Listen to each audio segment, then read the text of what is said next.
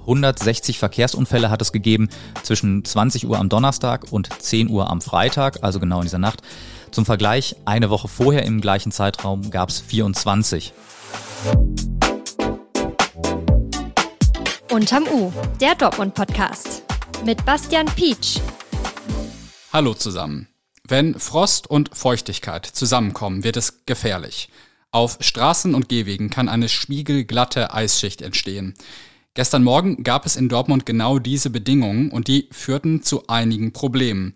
Der schwerwiegendste Vorfall passierte am Hafen. Dort ist ein Fahrradfahrer gestürzt und in der Folge verstorben. Über den tragischen Unfall, die weiteren Folgen des Blitzeises und eine Prognose für heute spreche ich gleich mit meinem Kollegen Björn Althoff. Ihr hört Unterm U, den Dortmund-Podcast der Ruhrnachrichten. Fünfmal die Woche präsentieren mein Kollege Felix Gut und ich euch hier die Infos und Hintergründe, die ihr kennen müsst, um in Dortmund mitreden zu können. Was gestern in Dortmund los war, erfahrt ihr jetzt in unserem Nachrichtenupdate. Update. Blockiert. Viele Bauern und Bäuerinnen haben am Freitagnachmittag stundenlang für Verkehrsprobleme gesorgt. Mit über 100 Traktoren fuhren sie in langsamer Geschwindigkeit unter anderem um den Wall und sorgten so für lange Staus. Auch auf weiteren Hauptstraßen, zum Beispiel der Hohenstraße und der Ruhrallee, kam es zu Problemen. Bereits am Montag hatten Bauern und Bäuerinnen mit einem Traktorkorso für den Erhalt ihrer steuerlichen Vergünstigungen und gegen die Agrarpolitik der Bundesregierung protestiert. Fertig. In den kommenden Wochen sollen die ersten Bewohner und Bewohnerinnen in die neue zentrale Unterkunft des Landes für Geflüchtete einziehen. Die Unterkunft wurde im ehemaligen Ibis Hotel in der Nähe des Indu-Park eingerichtet und hat insgesamt 400 Plätze. Diese sollen jedoch nicht alle auf einmal belegt werden. Laut der zuständigen Bezirksregierung Arnsberg werden für den Anfang 200 Geflüchtete erwartet. Die Kosten für die zentrale Unterkunft trägt das Land. Geflüchtete, die dort wohnen, werden allerdings auf die Aufnahmeverpflichtung Dortmunds angerechnet. Gefährlich. Wegen eines Feuerwehreinsatzes musste am Freitagmittag die Rheinische Straße nahe der Emscherbrücke zeitweise gesperrt werden.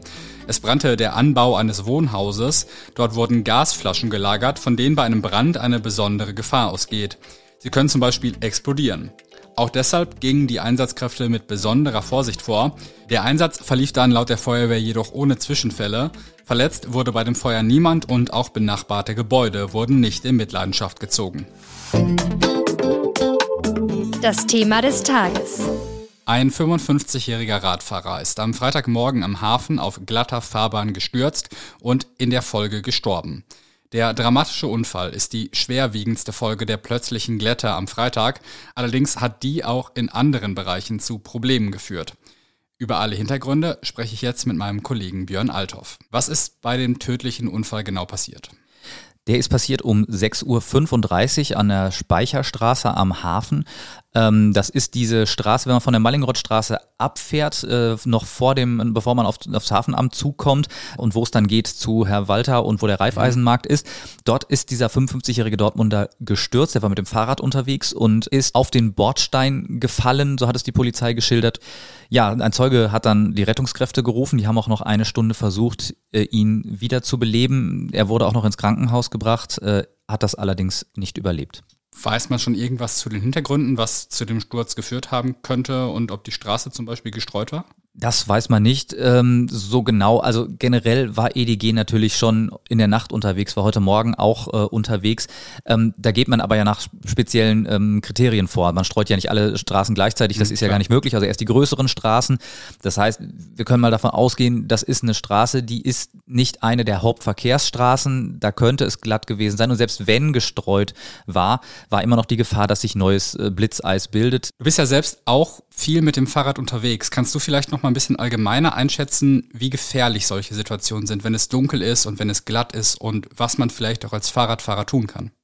Ja, in erster Linie aufpassen. Also ich weiß es, ich war am Donnerstagabend, also zu Beginn dieser, dieser Glatteis, Blitzeisnacht ähm, noch unterwegs, beruflich bedingt auf dem Wall, auch länger als ich dann äh, eigentlich das vorhatte. Und somit war ich länger auf dem Fahrrad, als ich es eigentlich ähm, vorhatte. Und da ging das schon los mit der Glätte? Da ging das schon los. Also die Fahrradwege, zum Beispiel der, der Radwall, äh, in der Mitte war noch eine Spur zu sehen, links und rechts war es schon weiß.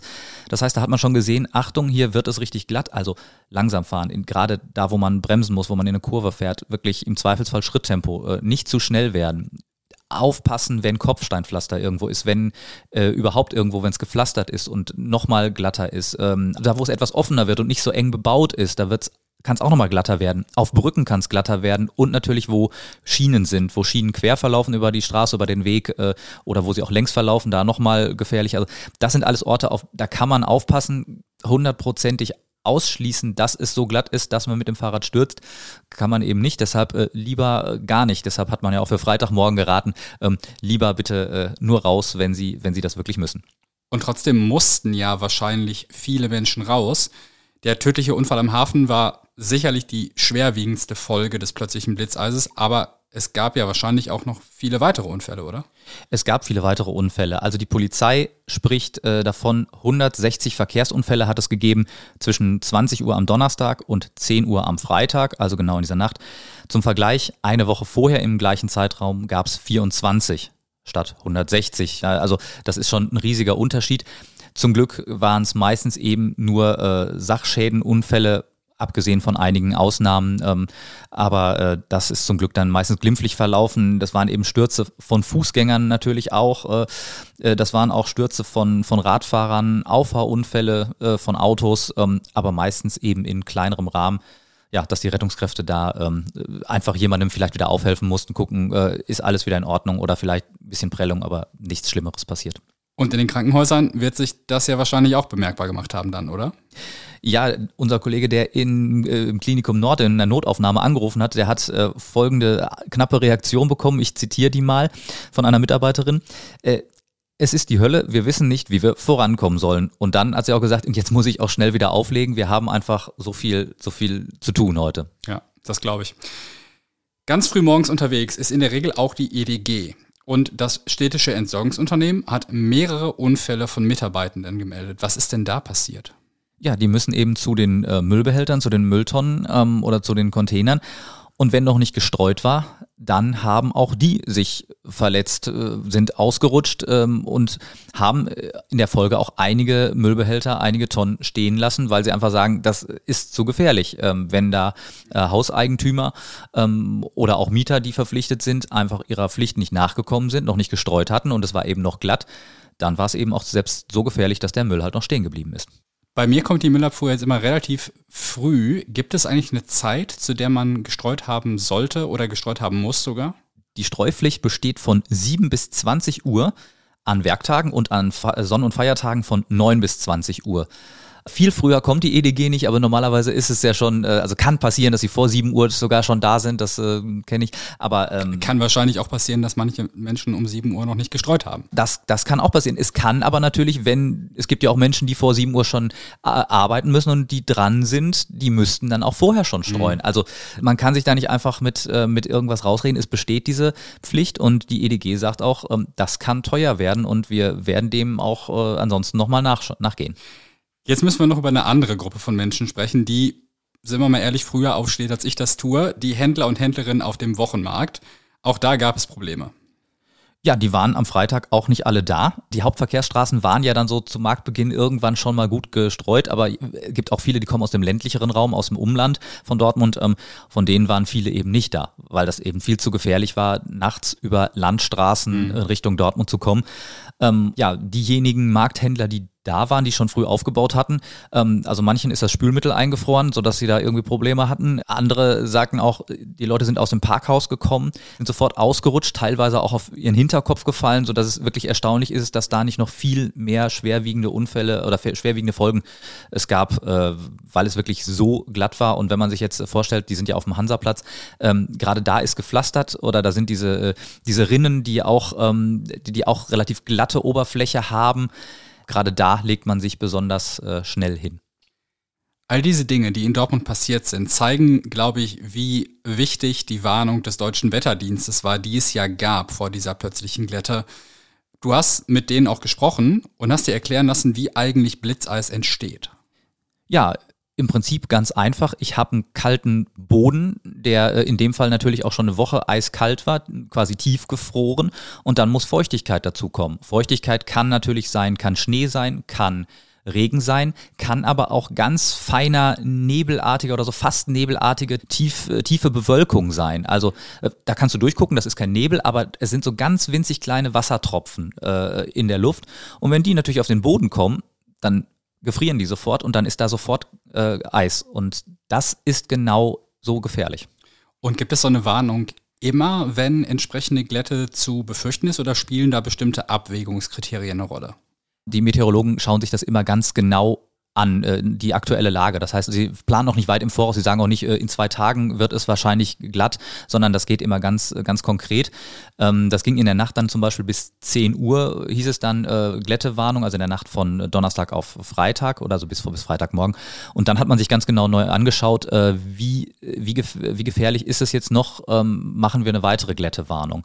Und dabei habe ich auch gelernt, dass eine Glättewarnung nicht heißt, Achtung, es ist glatt jetzt in diesem Moment, sondern eine Glättewarnung heißt, Achtung, da könnte neue Glätte dazukommen.